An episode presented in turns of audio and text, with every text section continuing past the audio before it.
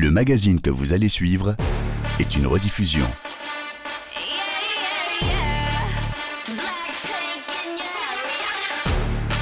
RFI. Grand reportage.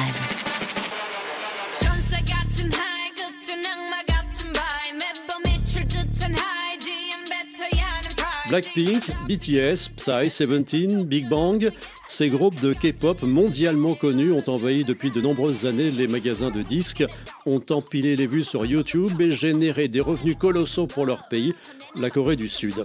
Ces différents groupes sont les locomotives d'une industrie dont l'influence est culturelle, car ils sont écoutés de Riyad à Mexico, en passant par Londres, Bangkok ou Dakar. Mais ce genre musical, qui s'étend du rap à la pop, est aussi caractérisé par l'omniprésence d'un marketing à toute épreuve, plongé dans une industrie au contour unique dont l'influence ne cesse de grandir. K-pop, la fabrique d'un phénomène, c'est un grand reportage de Nicolas Rocard. En plein cœur du quartier UP d'Apkuchong, au sud du Han, fleuve majestueux qui divise en deux la capitale sud-coréenne, un bâtiment en verre de six étages attrape le regard. San Factory Academy peut-on lire en grandes lettres blanches. Il s'agit de l'une des meilleures académies de K-pop du pays. C'est là que ceux qui aspirent à devenir une star de la danse et de la chanson viennent s'entraîner. Après avoir gravi les quelques étages qui nous séparent de la salle d'accueil, on découvre les murs remplis de photos des stars qui ont fréquenté les studios d'enregistrement ou les pistes de danse de l'académie. Exit, Girls' Day.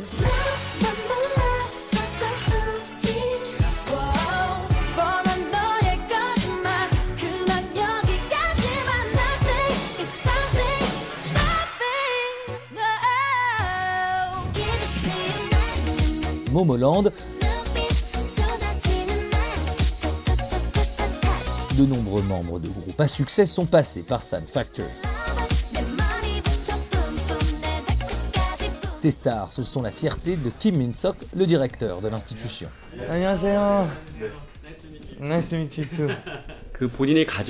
L'énergie, c'est la clé pour devenir une star. Les capacités en chant, en danse, on peut les apprendre, c'est ce que l'on m'enseigne ici, on peut même modifier l'apparence si on veut, avec des régimes appropriés. Mais l'énergie, la volonté, c'est ça qui va transformer euh, quelqu'un de normal en star de la K-pop car le chemin jusqu'à la célébrité est long et semé d'embûches. Parmi les milliers de candidats qui se présentent à l'académie, seuls quelques-uns pourront prétendre à toucher le Graal.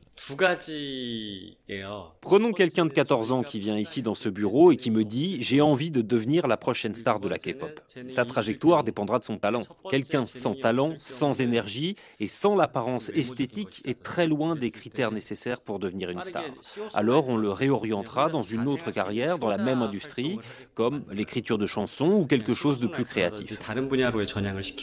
Mais si Min-sok croit en un jeune artiste, alors la suite sera bien différente. Quand on trouve un talent, alors nous activons nos relations avec les labels. Nous avons un contrat avec près de 130 entreprises de divertissement. Donc je pousserai la personne à faire au moins 4 auditions par mois, jusqu'à 8 en tout. Quand on trouve une star potentielle, on va la pousser à faire des auditions pour les grands labels. Sinon, pour les autres personnes qui ont tout de même du talent, on va les diriger vers tout type de label. Mais en tout cas, nous poussons tout le monde à faire des auditions, car c'est la clé pour réussir. Parfois, les élèves ne sont pas tout à fait préparés. Ils ratent les auditions à cause d'une forme de tension mentale, de la pression. Donc, dès leur plus jeune âge, nous les poussons à faire des auditions afin de se préparer et d'être détendus le jour J. La voix, cela prend énormément de temps pour progresser. Mais la danse, nous insistons là-dessus car c'est très très recherché. Signer un contrat avec un label et rejoindre le millier d'apprentis vedettes du pays, c'est le rêve des élèves de l'académie. Parmi ceux qui naviguent entre les couloirs éclairés par des néons rouges et bleus, on retrouve un jeune homme plutôt timide mais avec un large sourire et un style vestimentaire soigneusement choisi. Je m'appelle Kim Kanyong, j'ai 20 ans et j'ai envie de devenir une star de la K-pop, une idole. Je chante, mais j'ai aussi du talent en danse et en chorégraphie. Et ça fait deux ans maintenant que je m'entraîne pour devenir une idole. Il accepte qu'on le suive dans la salle où se déroule son cours de chant.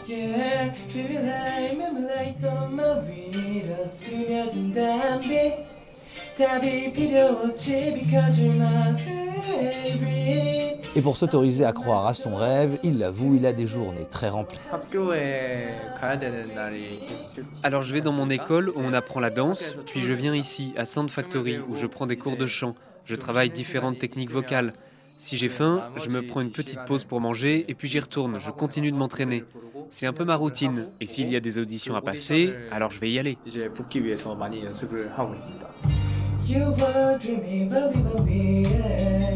Ces fameuses auditions, aucune des grandes entreprises d'entertainment du pays nous a autorisé à y assister malgré nos demandes répétées. Pour Kanyang, en revanche, c'est son quotidien. Je travaille dur et je veux vraiment réussir à rentrer dans un label. Mais pour signer un premier contrat, qui s'appelle contrat stagiaire, il faut réussir une audition. En réalité, ça n'est que le début. D'abord, il y a un premier palier où il sélectionne un petit nombre de personnes. Et ensuite, il y a une deuxième audition qui permet d'accéder au contrat. Je réussis très souvent la première étape, mais maintenant j'ai du mal à passer la deuxième. Pour être tout à fait transparent, j'ai déjà été un stagiaire dans un label une fois, mais j'ai abandonné au bout de trois mois parce qu'il y avait beaucoup de choses qui n'étaient pas aussi roses que je le pensais. Donc je suis de retour ici, mais je rêve d'aller dans un meilleur label et devenir stagiaire de nouveau. Ce contrat stagiaire dont il parle, en Corée du Sud, il est surnommé Nore Keyak, soit littéralement contrat d'esclave. Un nom qui vient de l'accord inégal qui est signé entre les futurs artistes et les labels. Logés et nourris par l'entreprise, ils accumulent une dette qu'ils sont censés rembourser une fois que leur groupe a fait ses débuts. Car créer des idoles de la K-pop coûte cher et la pression sur les épaules des jeunes artistes est immense. Il leur est difficile de refuser ce que demande l'entreprise qui mise sur eux, un déséquilibre qui entraîne certains abus. La vie est très différente dans les labels par rapport à ici. Pas là où j'étais, mais certaines entreprises ont des côtés très sombres. Elles ont des caméras de surveillance pour être certain que l'on reste en forme, que personne ne prend du poids et être sûr que l'on s'entraîne. Il peut aussi y en avoir dans le studio d'enregistrement afin de surveiller que l'on répète, que l'on chante sans s'arrêter. Si on prend du poids, on va nous pousser à en perdre. C'est comme ça que ça se passe dans certaines entreprises.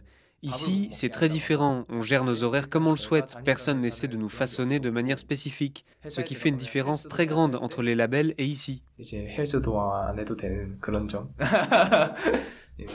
Venu regarder son élève, Kim Min-sok le concède, être stagiaire dans une maison de disques, ce n'est pas fait pour tout le monde. Mais il ne cautionne pas toutes les critiques et les stéréotypes qui accompagnent l'image de la K-pop.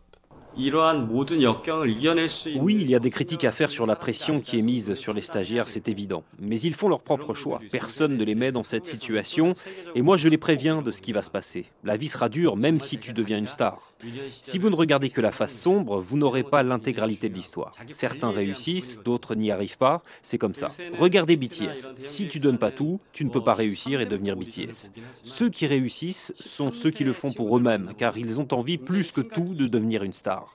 Regardez Big Hit Entertainment, l'entreprise de BTS. C'est l'un des plus gros labels de Corée du Sud. Ils font des auditions pour des gens à partir de 13 ans. Quand je discute avec les élèves, ils m'expliquent qu'ils ne participent pas parce que les parents leur demandent, ce sont eux qui ont envie de le faire. Et ils savent que leur vie sera difficile. De nos jours, tout le monde sait que cette industrie est dure. Personne ne vient et est surpris par la dureté des conditions. Longtemps, le marché de la K-pop a été dominé par le Big Three, les trois plus grosses entreprises du secteur. SM, YG, JYP ont désormais été rejoints par HYBE, l'entreprise du phénomène BTS. Tous ces géants du secteur ont refusé de nous répondre. La culture du silence et la communication rodée de ces grandes entreprises dominent le marché. Alors, pour comprendre comment est-ce que les labels composent les groupes de futures stars et gèrent leur quotidien, il a fallu se tourner vers de plus petites structures.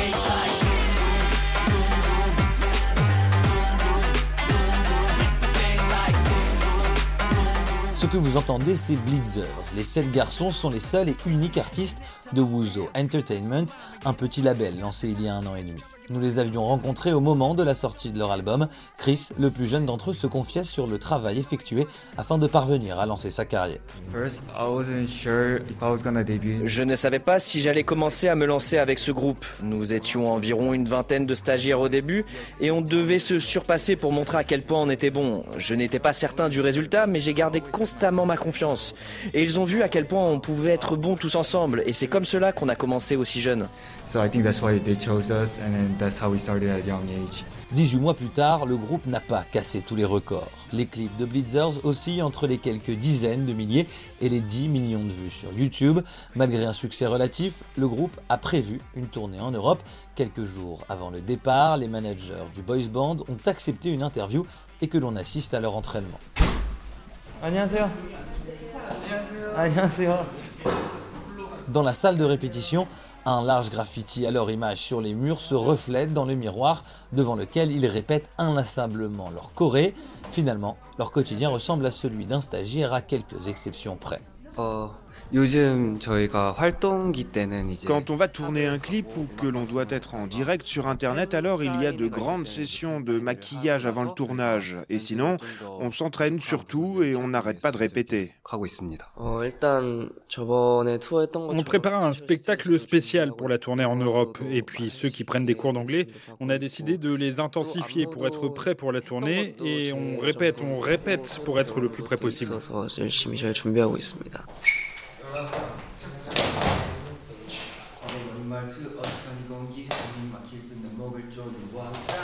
Paris, Berlin, Milan pour le seul mois d'octobre, pas trop mal pour un groupe qui n'a pas encore fait de concert. En Corée du Sud, un paradoxe dont les membres ont pleinement conscience.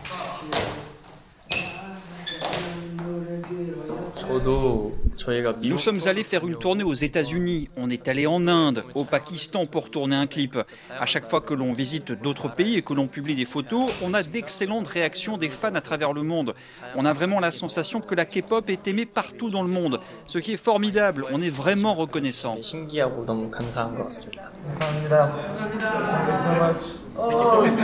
Celle qui dirige la stratégie marketing des sept garçons, c'est Nora Yoon. Elle connaît très bien le secteur et le marché dans lequel elle avait déjà travaillé avant de se lancer pour Wuzo Entertainment. Il faut lire le marché de K-pop par décennie. La quatrième génération dans laquelle nous nous trouvons actuellement se différencie par une différence du public qui est visé. Nous ciblons le marché international plutôt que le marché sud-coréen. Une autre différence, c'est que les artistes sont aussi plus jeunes qu'ils ne l'étaient auparavant. Et puis, nous essayons aussi de créer un univers particulier avec la volonté de raconter une histoire. Viser le marché international, c'est une stratégie qu'elle assume parfaitement. On ne pense pas à un pays en particulier, mais si on crée une musique ou un clip, on va créer un contenu plus simple à comprendre pour un public étranger. Par exemple, nous allons insérer des mots anglais et écrire des sous-titres dans un maximum de langues différentes. Et puis, il y a un aspect qui est nouveau maintenant dans l'industrie de la K-pop, c'est que l'on va essayer de comprendre la culture du pays avant de tenter de cibler l'audience. Avant, on ne faisait pas d'efforts pour comprendre une autre culture, mais maintenant, c'est un acquis. Par exemple, on fait en sorte que les membres apprennent un peu la langue, quelques mots de base pour qu'ils puissent communiquer avec leurs fans. Si la K-pop a su évoluer pour s'exporter, elle a gardé un critère phare qui la démarque des autres genres musicaux, la promesse de fidélité et de liens privilégiés que les stars font à leurs fans. Et ces derniers leur rendent bien, l'entreprise de commerce en ligne High Price estimait en 2020 que les fans de BTS dépensaient jusqu'à 1422 dollars par an pour des albums, des concerts ou d'autres produits. Ce lien entre les idoles de la K-pop et leur public, Mathieu Berbiguet a décidé d'en faire son sujet de recherche. Ce doctorant à la prestigieuse université UCLA en Californie nous a donné rendez-vous dans un parc urbain à l'est de la capitale sud-coréenne, dans le quartier de Séoul-Sop ou bien la forêt de Séoul. Bonjour Mathieu Berbiguier. Oui, bonjour. Il y a une raison précise Oui. pour laquelle vous nous avez donné rendez-vous ici, c'est laquelle? Donc là, en fait, on est dans un pop-up store. C'est euh, un lieu éphémère qui est créé à chaque fois qu'un groupe de K-pop fait euh, son, ce qu'ils appellent le comeback, qui sort une nouvelle chanson. Et euh, je trouvais que c'était représentatif, en fait, un peu de, des tendances en ce moment de ce qui se faisait euh, dans la culture K-pop en Corée. Donc là, c'est le pop-up store du groupe euh, NCT 127 qui est dans le label SM Entertainment. Les nouveaux locaux de SM Entertainment sont à euh, Seoul Forest. Très bien. Alors, est-ce que vous pouvez nous présenter un petit peu à à quoi ça ressemble un pop-up store? Quelles sont les caractéristiques un petit peu des, des produits qui sont offerts aux, aux différents fans? Sur la droite, on voit il y a un espace en fait où on peut acheter euh, les produits. Donc là, le nouvel album qui est sorti, par exemple des photos exclusives. Dans chaque album, il y a ce qu'on appelle des photocards. Ce sont des petites cartes cartonnées à l'effigie des membres et on peut se les échanger et les collectionner. Et donc du coup, ben là, on a vraiment un coin où tous les fans, sont rassemblées pour en fait voir qui a eu quoi et puis voir si elles peuvent s'échanger ou même des fois se vendre carrément parce que c'est devenu un vrai business en fait. Il y a des cartes qui coûtent très cher selon leur rareté et comment on tombe dessus quoi. Et donc vous, vous êtes particulièrement intéressé dans vos recherches aux fans. Oui. Le K-pop, c'est quand même un des aspects euh, aussi euh, assez fascinants et uniques de la K-pop, la fidélité euh, quasiment à toute épreuve des, des, fans. Ici, on a quand même beaucoup de fans qui sont coréennes, évidemment, Bah car oui. on se trouve à Séoul. Ouais, ouais. Mais il y a une vraie différence entre les fans ici en Corée du Sud Oui. et les fans que l'on peut trouver ailleurs dans le monde. Il y a vraiment un rapport, euh, non seulement presque élève-professeur, je dirais, mais aussi de compétition, en fait, où l'élève essaye de dépasser le maître. Parce que, forcément, les fans coréennes, en tant que pionnières euh, qui ont euh, aimé la K-pop avant les fans à l'étranger, ont fixé un peu les codes de la K-pop, les règles. Normalement, on n'est pas censé aimer plus d'un groupe, on doit être très euh, voilà, dévoué, on doit euh, supporter. Mais ces règles ont ensuite été transmises en fait par le biais ben, d'internet et par la communication et tout ça. Et en fait, même les fans étrangers ont ces règles aussi.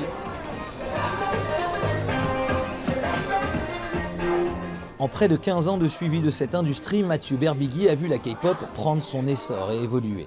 D'une musique perçue comme exotique, elle a envahi les marchands de disques à Londres, Pékin, Singapour, Paris ou Dakar. Une internationalisation permise par les réseaux sociaux et Internet, mais aussi le fruit d'une stratégie savamment orchestrée. Le marché étranger, c'était un petit bonus. C'était un peu genre, euh, bon, ben, il faut que ça marche en Corée, mais si ça marche à l'étranger, ce sera encore mieux. Petit à petit, les labels ont commencé à trouver des techniques pour euh, se- s'exporter à l'étranger, des membres qui parlent très bien anglais, qui peuvent mieux communiquer avec les fans, ou faire des chansons en anglais. Ce qui était un bonus au début, peut-être dans les années, je dirais peut-être 2010 jusqu'à 2015, est devenu une nécessité. En fait, après, le marché il a tellement grandi que finalement la part de l'étranger est devenue plus grande que la part de la Corée. Et donc, du coup, les labels se sont dit, mais en fait, il faut absolument qu'on plaise à l'étranger. Et bon, bah, si on plaît à la Corée, tant mieux, mais finalement, c'est pas très grave. Puis en plus, bien sûr, il y a quelque chose dont on n'a pas encore parlé et qu'on est obligé de mentionner, c'est la vague coréenne et la façon dont le phénomène a pris euh, voilà, une ampleur immense et euh, qui était récupéré en plus par euh, le gouvernement. Et donc forcément, ça a fait un, espèce de rapport finalement entre les euh, labels et le gouvernement qui ont un peu essayé finalement de, travailler ensemble, on va dire, pour développer tout ça. Quoi. Alors on a parlé euh, du, de la K-pop, de son évolution. Oui. Il y a tout de même un phénomène qu'on a un peu mentionné, mais qu'on peut, dont on peut difficilement passer à côté. Oui. C'est BTS. Est-ce que euh, BTS c'est un, changement majeur dans l'univers de la K-pop ou non? Euh, moi, je dirais plutôt que BTS c'est une consécration. Parfois, dans les médias, on peint BTS comme ayant révolutionné le genre de la K-pop, alors que ce sont des choses des fois qui ont été faites avant par d'autres euh, groupes de K-pop, mais juste qui n'ont pas eu la même visibilité que BTS a eu. BTS n'a pas vraiment révolutionné, mais par contre, c'est sûr, c'était une consécration et ça a contribué, bien évidemment, à la popularité de la K-pop.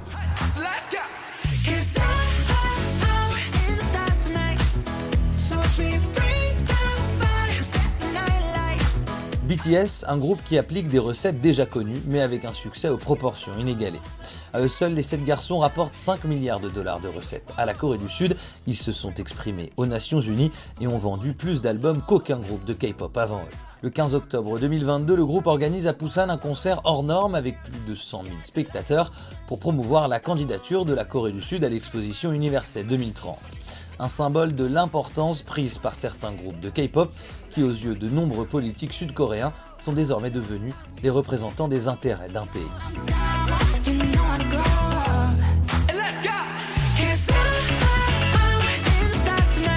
K-pop, la fabrique d'un phénomène, un grand reportage de Nicolas Roca, réalisation Pauline Leduc.